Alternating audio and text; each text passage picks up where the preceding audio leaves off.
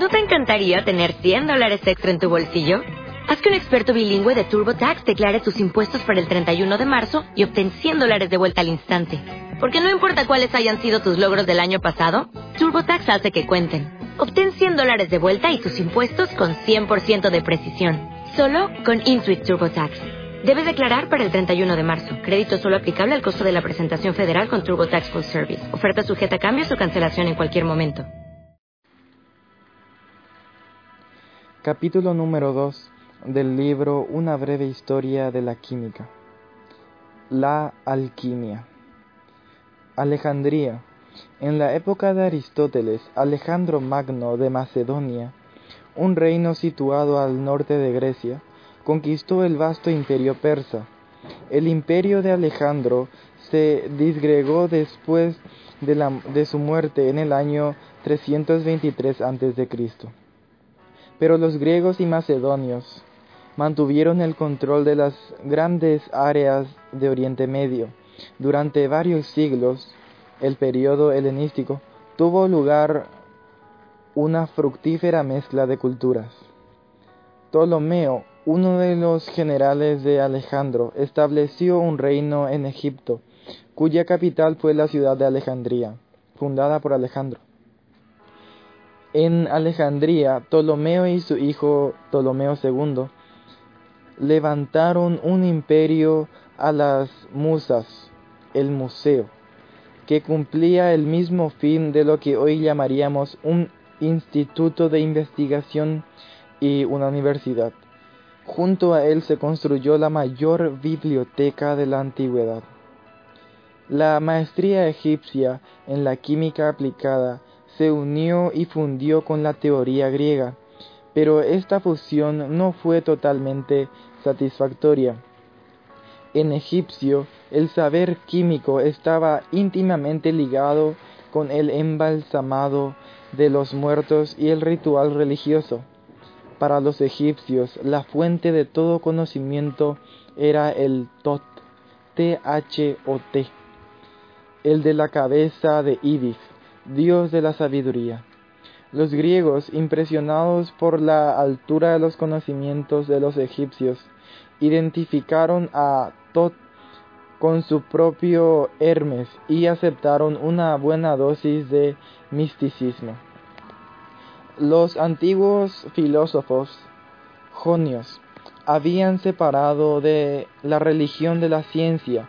Esta nueva unión operada en Egipto entorpeció seriamente los posteriores avances en el conocimiento.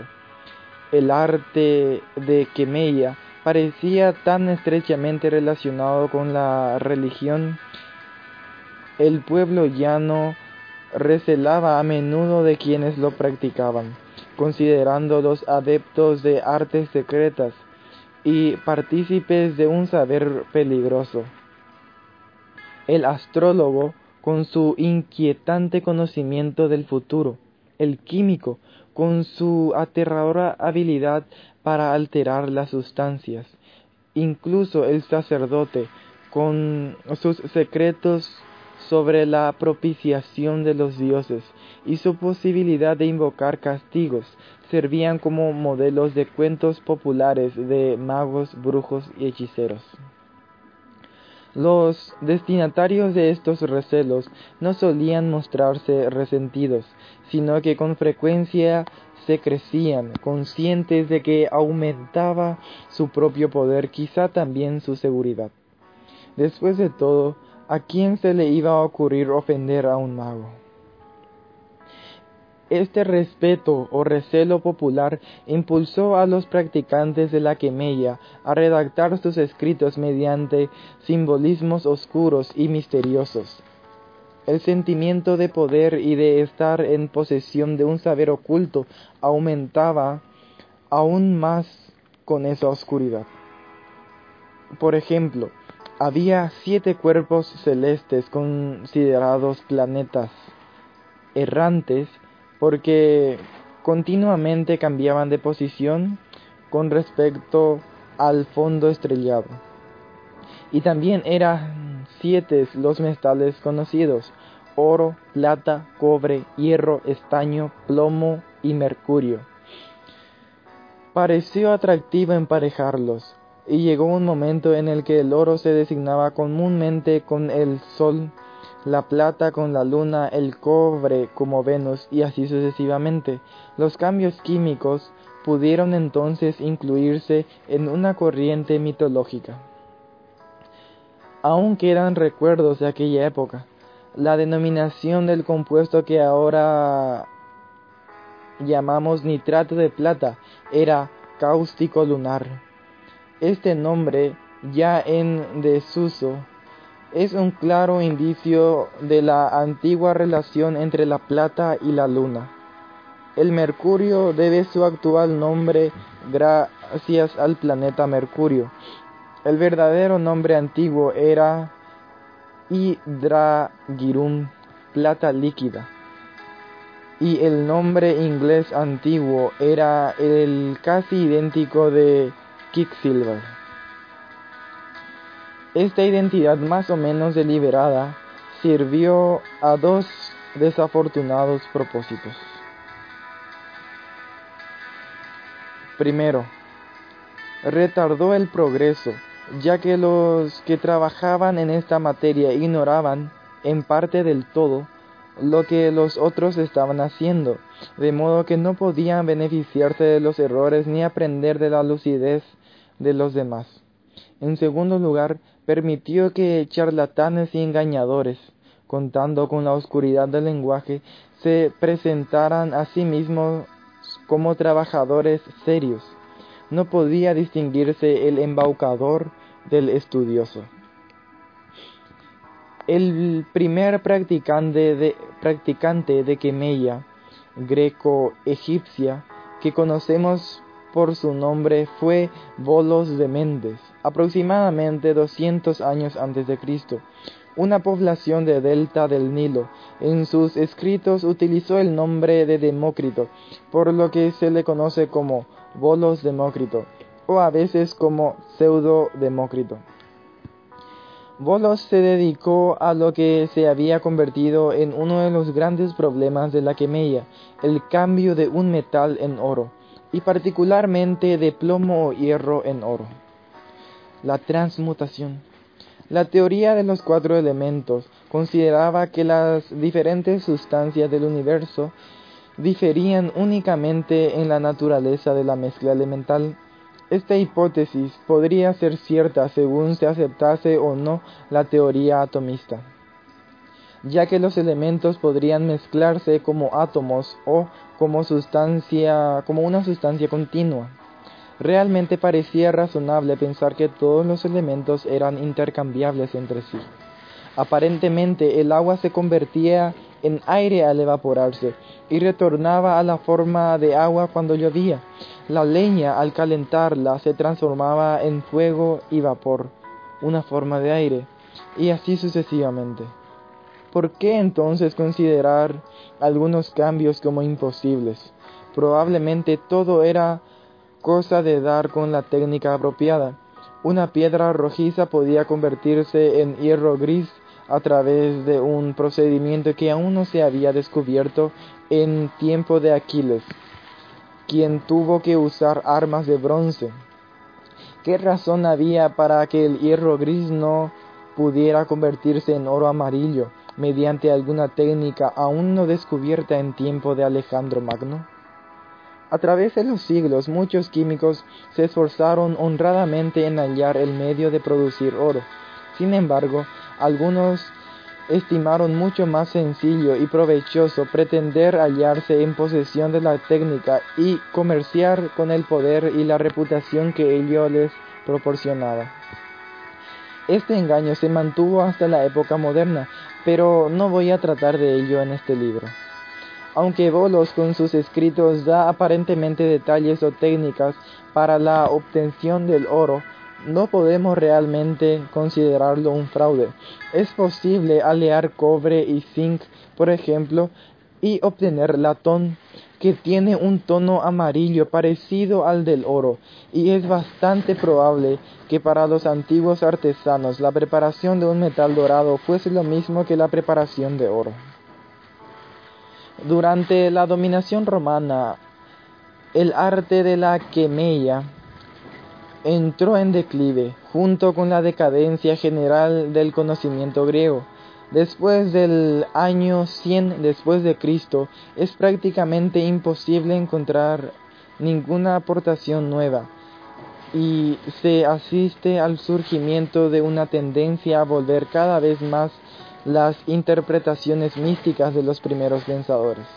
Por ejemplo, hacia el año 300 después de Cristo, un tratadista nacido en Egipcio, Sósimo, escribió una enciclopedia en 28 volúmenes que abarca todo el saber sobre la quemella, acumulado en los cinco o seis siglos precedentes, en la que había muy poco de valor. Para ser exactos, se puede encontrar ocasionalmente un pasaje con alguna novedad, como la que parece referirse al arsénico. También parece ser Sósimo, que, describió métodos para preparar acetato de plomo y que tuvo conocimiento del sabor dulce de este compuesto venenoso, que se ha llamado hasta hoy azúcar de plomo. La muerte final sobrevino a causa del miedo.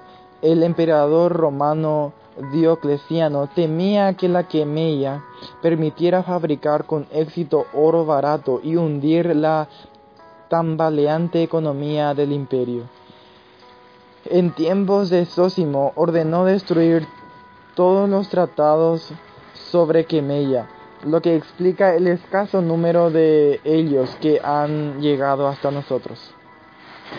Otra razón es que, con el nacimiento de la cristiandad, el pensamiento pagano cayó en desgracia. El museo y la biblioteca de Alejandría resultaron gravemente dañados a causa de los motines cristianos ocurridos a partir del 400 después de Cristo. El arte de la quemella, por su estrecha relación con la religión del antiguo Egipto, se hizo particularmente sospechoso, convirtiéndose prácticamente en clandestino. En cierta manera, el pensamiento griego desapareció del mundo romano. La cristiandad se había escindido en sectas.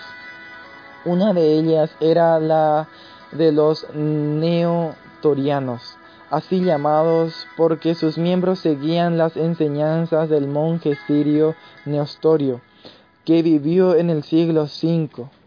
Los cristianos ortodoxos de Constantinopla persiguieron a los neostorianos, algunos de los cuales huyeron hacia el este, hasta Persia. Allí los monarcas de Persia, allí los monarcas persas los acogieron con gran deferencia posiblemente con la esperanza de utilizarlos contra Roma. Los neostorianos llevaron consigo a Persia el pensamiento griego, incluyendo muchos libros de alquimia, y alcanzaron el cenit de su poder en influencia hasta el año 550 después de Cristo. Los árabes. En el siglo los árabes entraron en escena.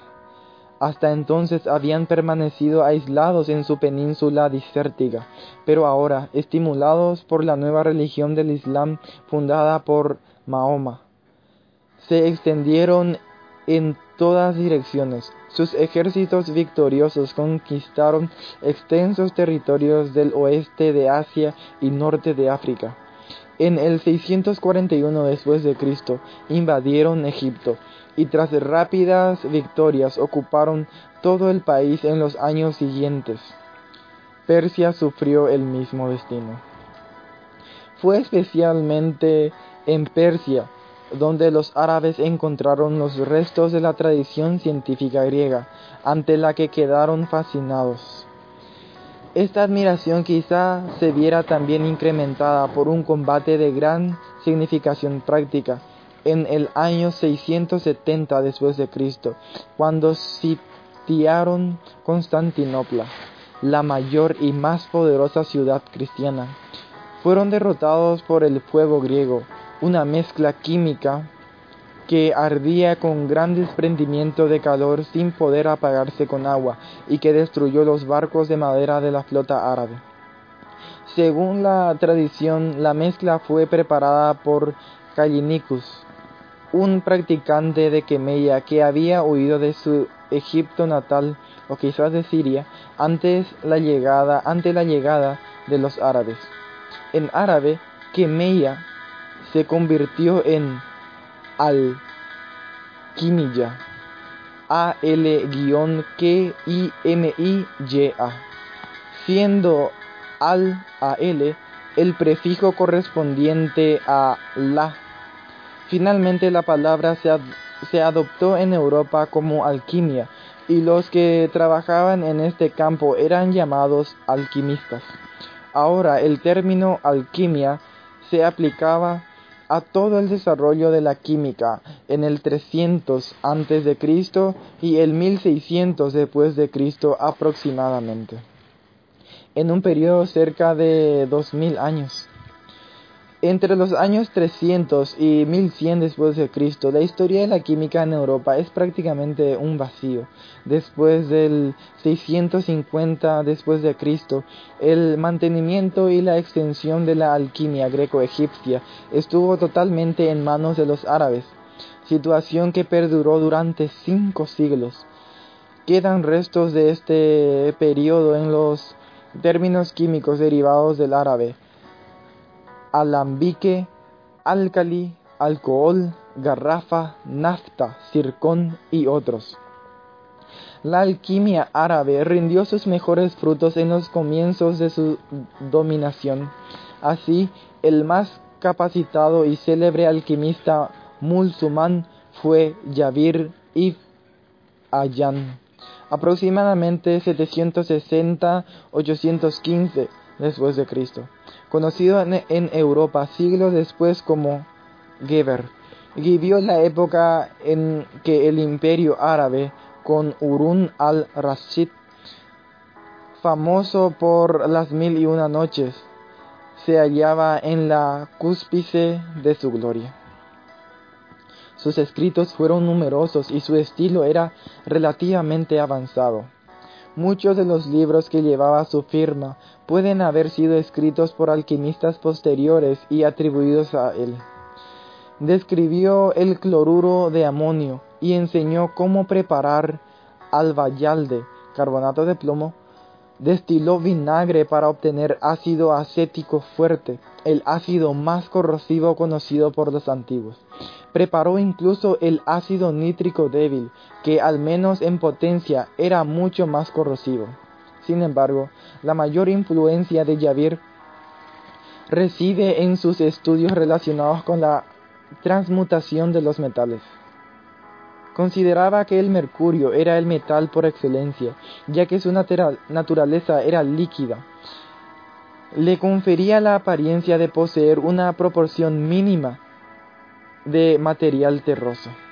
Por su parte, el azufre poseía la notable propiedad de ser combustible y además poseía el color amarillo del oro. Yavir creía que los diversos metales estaban formados por mezclas de mercurio y azufre, azufre y solamente restaba hallar algún material que facilitase la mezcla de mercurio y azufre en la proporción necesaria para formar oro. La antigua tradición sostenía que esta sustancia activadora de la transmutación era un polvo seco. Los griegos lo llamaban xerión derivado de la palabra griega correspondiente a seco. Los árabes, de, los árabes la cambiaron por al-isir y en Europa se convirtió finalmente en elixir como una prueba más de que se le que de que se atribuían las propiedades de seca y terrosa. Diremos que en Europa fue llamada vulgarmente la piedra filosofal. Recordemos que todavía en 1800 un filósofo era lo que ahora llamamos un científico. El sorprendente elixir estaba destinado a poseer otras maravillosas propiedades y surgió la idea de que constituía un remedio para todas las enfermedades y que podía conferir la inmortalidad. Por ello se habla de elixir de la vida, y los químicos que trataban de conseguir oro podían conseguir igualmente la inmortalidad. También en vano. En efecto, durante los siglos posteriores la alquimia se desarrolló según dos vías paralelas principales, una mineral en la otra que el principal objetivo era el oro y otra médica en la que el fin primordial era la panacea. Seguidor de Yavir y poseedor de análogos conocimientos y reputación, fue el alquimista persa Al-Razi, aproximadamente 850 a 925, conocido más tarde en Europa como Razes. También él eh, describió cuidadosamente su trabajo, preparando, por ejemplo, emplasto de París y describiendo el modo en que podía emplearse para hacer enyesados que mantuviesen en su sitio los huesos rotos. Igualmente estudió y describió el antimonio metálico, al mercurio, que era volátil, esto es, forma vapor al calentarlo, y al azufre, que era inflamable, añadió la sal como tercer principio en la composición general de los sólidos, porque la sal no era ni volátil ni inflamable. Al-Razi se interesó más por la medicina que Yavir, y esto dio origen a los aspectos médicos de la alquimia, que continuaron con el persa Sina 979-1037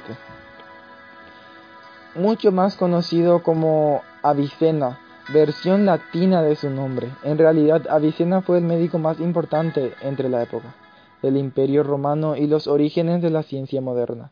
Había aprendido lo bastante de los fracasos de siglos y siglos como para dudar de la posibilidad de formar oro a partir de los metales, aunque en esto era y sigue siendo una excepción entre los alquimistas el despertar en Europa. La ciencia árabe declinó rápidamente después de Avicena.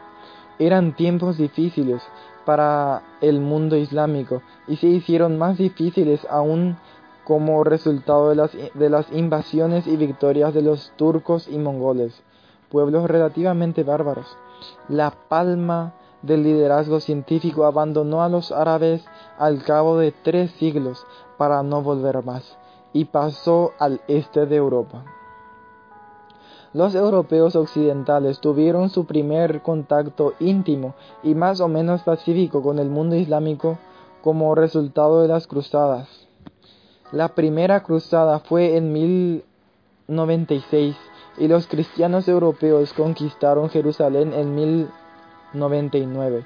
Durante casi dos siglos, consecutivos existió un dominio cristiano en la costa siria, como una pequeña isla en el océano musulmán. Hubo cierta fusión de culturas y el fluir de los cristianos que volvían a Europa occidental trajo consigo una cierta apreciación de la ciencia árabe. En este mismo periodo los cristianos españoles iban recon conquistando gradualmente el territorio que había perdido ante el Islam en los primeros ocho siglos. De esta forma, tanto ellos como en general toda la Europa cristiana tuvieron una nueva noción de la brillante civilización morisca que se había desarrollado en España. Los europeos supieron que los árabes poseían libros de profundo contenido científico que habían sido traducidos de los originales griegos, los trabajos de Aristóteles, por ejemplo, y, y así como sus propias producciones, los trabajos de Avicena, entre otros. A pesar de la relativa aversión a manejar los trabajos de aquellos que parecían enemigos mortales e irreconciliables, surgió un movimiento para traducirlos al latín con objeto de que pudiesen eh, utilizarlos los estudiosos europeos. El humanista francés Herbert, aproximadamente 940 a 1003, futuro Papa Silvestre II en el año 999, fue uno de los primeros alentadores de este movimiento. El escolástico inglés Robert de Chester figura entre los primeros que tradujeron una obra árabe de alquimia al latín, acabando dicho trabajo en 1144. Siguieron muchos otros, y el principal traductor fue el erudito italiano Gerardo de Cremona, aproximadamente 1114 a 1187. Pasó mucho tiempo de su vida en Toledo, que había sido tomado por las tropas cristianas en 1085. Tradujo 92 trabajos árabes, algunos de ellos extraordinariamente largos. Así pues, a partir de 1200 aproximadamente, los e-, escolásticos europeos pudieron asimilar los hallazgos alquimistas del pasado e intentar avanzar con ellos, encontrándose desde luego con más callejones sin salidas que amplias vías de progreso.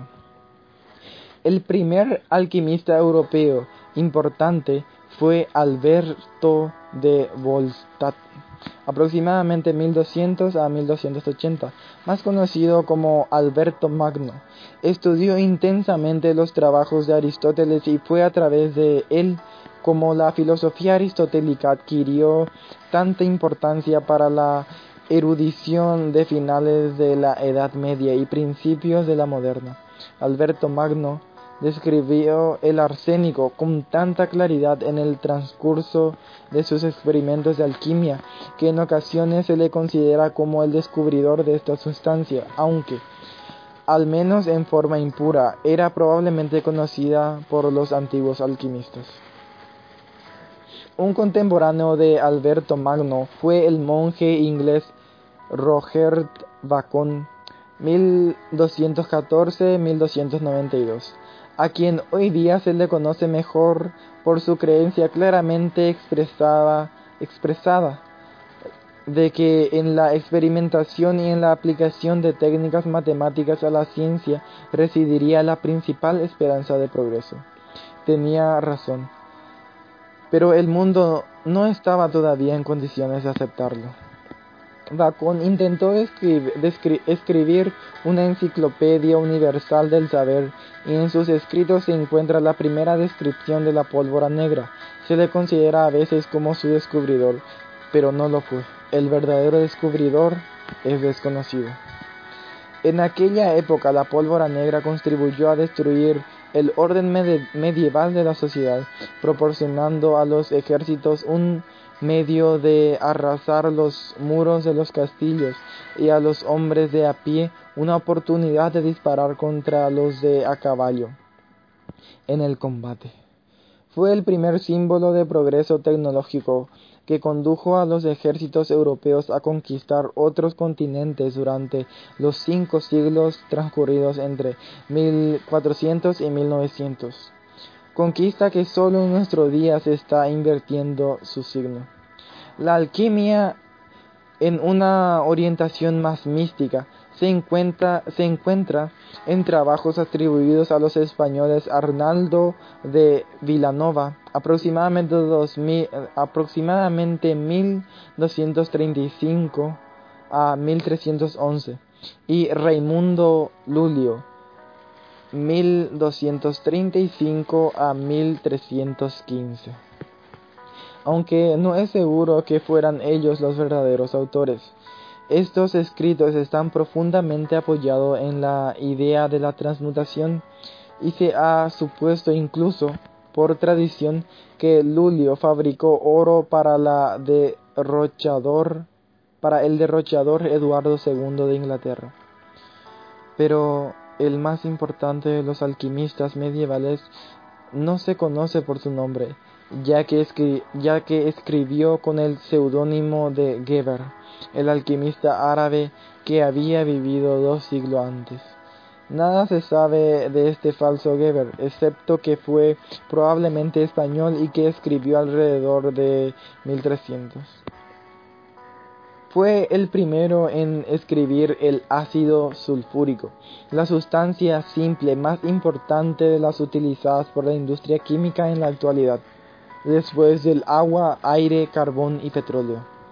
Describió también la formación de ácido nítrico fuerte, estos ácidos se obtenían de los minerales mientras que los ácidos conocidos con anterioridad, como el acético y el vinagre, procedían del mundo orgánico. El descubrimiento de los ácidos minerales fuertes fue el adelanto más importante después de la afortunada obtención del hierro a partir de Sumena unos 3.000 años antes. Los europeos lograron llevar a cabo muchas reacciones químicas y disolver numerosas sustancias con ayuda de los ácidos minerales fuertes, cosa que no podían conseguir los griegos ni los árabes con el vinagre, el ácido más fuerte de que disponían. En realidad los ácidos minerales eran mucho más importantes para el bienestar de la humanidad de lo que hubiera sido el oro, incluso de haberlo obtenido por transmutación. El valor de oro habría desaparecido tan, pronto como éste dejase de ser raro, mientras que los ácidos minerales son tanto, son tanto más valiosos cuanto más baratos y abundantes. No obstante, la naturaleza humana es tal que los ácidos minerales no causaron gran impresión, mientras que el oro siguió buscándose ávidamente.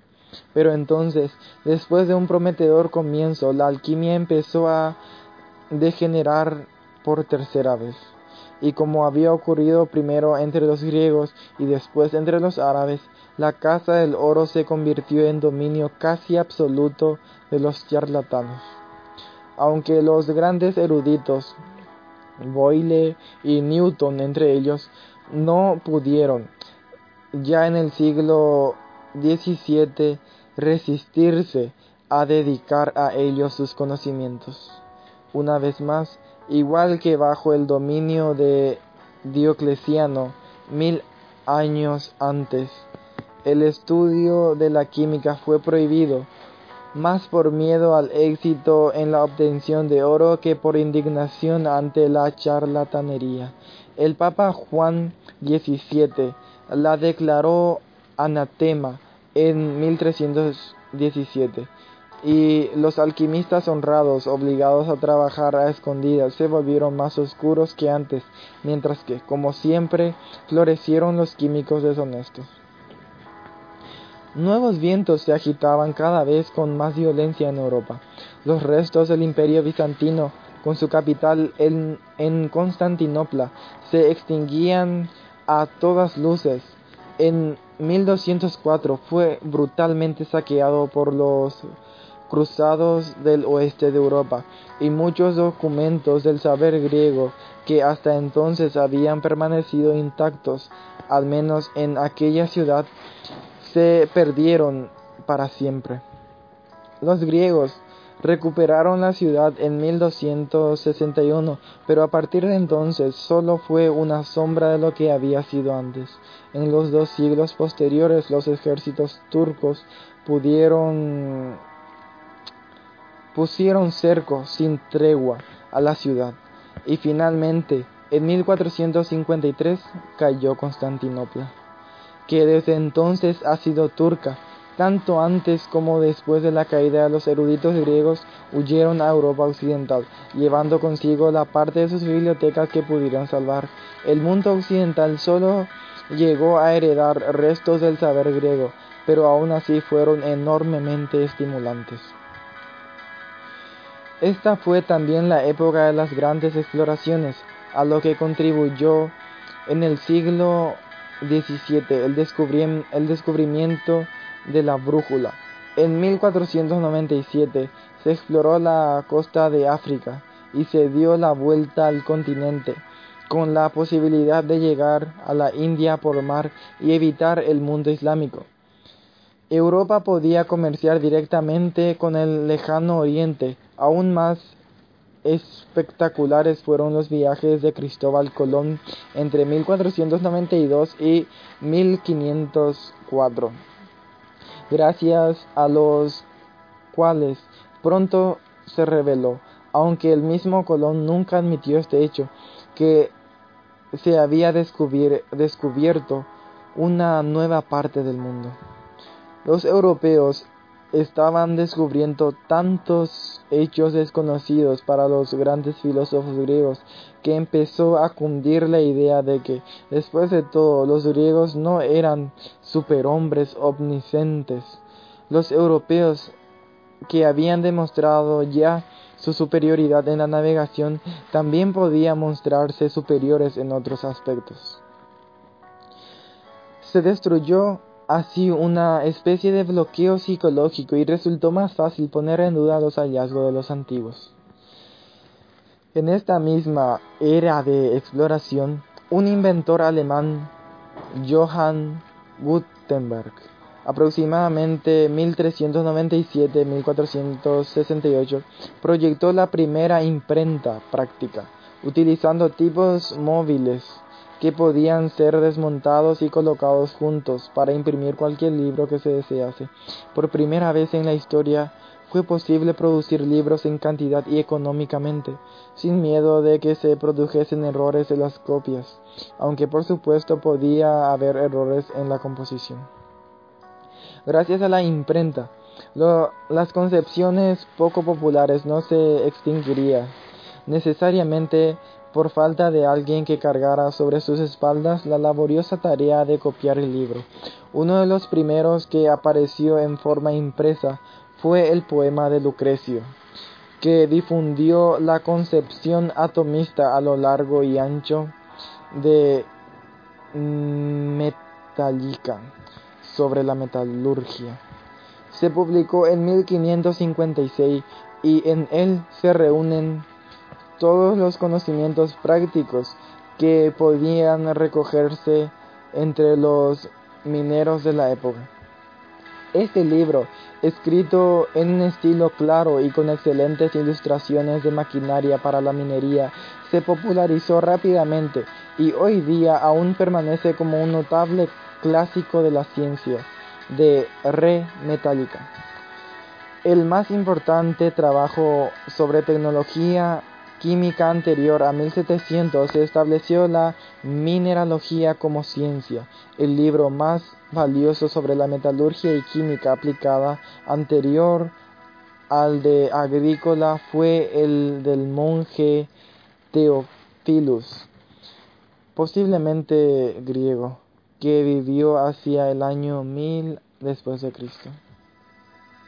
En cuanto a von Oeneim es más conocido por su autoseudónimo Paracelso, que significa mejor que Celso. Celso fue un romano que escribió sobre medicina y cuyas obras habían sido recientemente impresas. Ambos fueron objeto de una desmedida y en el caso de Paracelso errónea idolatría.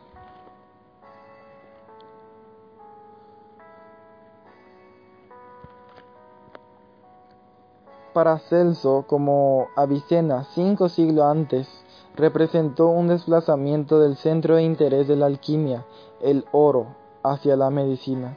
Paracelso mantenía que el fin de la alquimia no era el descubrimiento de técnicas de transmutación, sino que la preparación de medicamentos que curasen las enfermedades en la antigüedad lo más frecuente usado para estos fines eran las preparaciones con plantas, pero Paracelso estaba sinceramente convencido de la eficacia de los minerales como fármacos.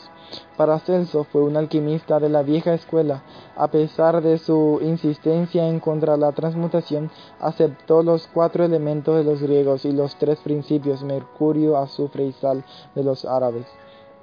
Buscó incesantemente la piedra filosofal en su función de elixir de la vida, e incluso asistió en que la insistió en que la había encontrado. También, con más fundamento esta vez, obtuvo el metal zinc y con frecuencia se le consideraba su descubridor, pese a que el zinc en forma de mineral o de aleación con el cobre, latón, era conocido desde la antigüedad. Paracelso siguió siendo una figura polémica durante medio siglo después de su muerte. Sus seguidores aumentaron el contenido místico de sus concepciones y en algunos aspectos la redujeron a sortilegios sin sentido. A esta corrupción se unió las desventajas de un momento en el que la alquimia apuntaba cada, vez más hacia una etapa de claridad y racionalidad. Por ejemplo, el, alquimista alemán Andreas Libau, aproximadamente 1540 a 1616, más conocido por su nombre latinizado de Libavius, publicó una alquimia en 1597. Este libro era un resumen de los logros medievales en alquimia y puede considerarse como el primer texto de química de nombre conocido, pues estaba escrito con claridad y sin misticismo. De hecho, atacó con saña las oscuras teorías de los que él llamaba paracelsianos. Si bien estaba de acuerdo con Paracelso en que la función principal de la alquimia era la de auxiliar de la medicina. Libavius fue el primero en describir la preparación del ácido clorhídrico, tetracloruro de estaño y sulfato amónico. También describió la preparación del agua regia, una mezcla de ácido nítrico y clorhídrico, cuyo nombre viene de su capacidad para disolver el oro. Incluso sugirió que las sustancias minerales pueden reconocerse por la forma que adoptan los cristales originados al evaporarse en, sus soluciones. Sin embargo, estaba convencido de que la transmutación era posible y de que el descubrimiento de métodos para fabricar el oro era un importante fin de estudio de la química. En 1604, un alemán llamado Johann Tolde publicó un texto más especializado. No se sabe nada más sobre su autor. Atribuyó el libro a un monje alemán, Basil Valenine, pero es casi seguro que este nombre no es sino un seudónimo. El volumen titulado La carroza triunfal del antimonio trata sobre los usos médicos de este metal y sus derivados. Más tarde, el químico alemán Johann Rudolf Glauder, 1604 a 1668, descubrió un método para preparar ácido clorhídrico por medio de la acción del ácido sulfúrico sobre la sal común. Este proceso obtuvo un residuo, el sulfato sódico, que actualmente se sigue llamando sal de Glauber. Glauber se familiarizó con esta sustancia, la estudió intensivamente y advirtió su capacidad laxante. La llamó sal mirabile, sal maravillosa, y la consideró como un cura, cúralo todo, casi el elixir de la vida. Glauber se dedicó a la fabricación de este compuesto, así como de otros que consideró de valor medicinal y que también resultaron ser de gran valor como de ganarse la vida. Si bien esta ocupación era menos espectacular que la fabricación de oro, resultó más útil y provechosa. La realidad económica hablaba a gritos, incluso para aquellos que mostraban impenetrables al razonamiento científico. Había demasiado de útil y provechoso en el conocimiento de los minerales, y las medicinas como para perder el tiempo en una interminable carrera de locos tras el oro. De hecho, en el curso del siglo XVII, la alquimia entró en Francia en franca decadencia y en el XVIII se transformó en lo que hoy llamamos química.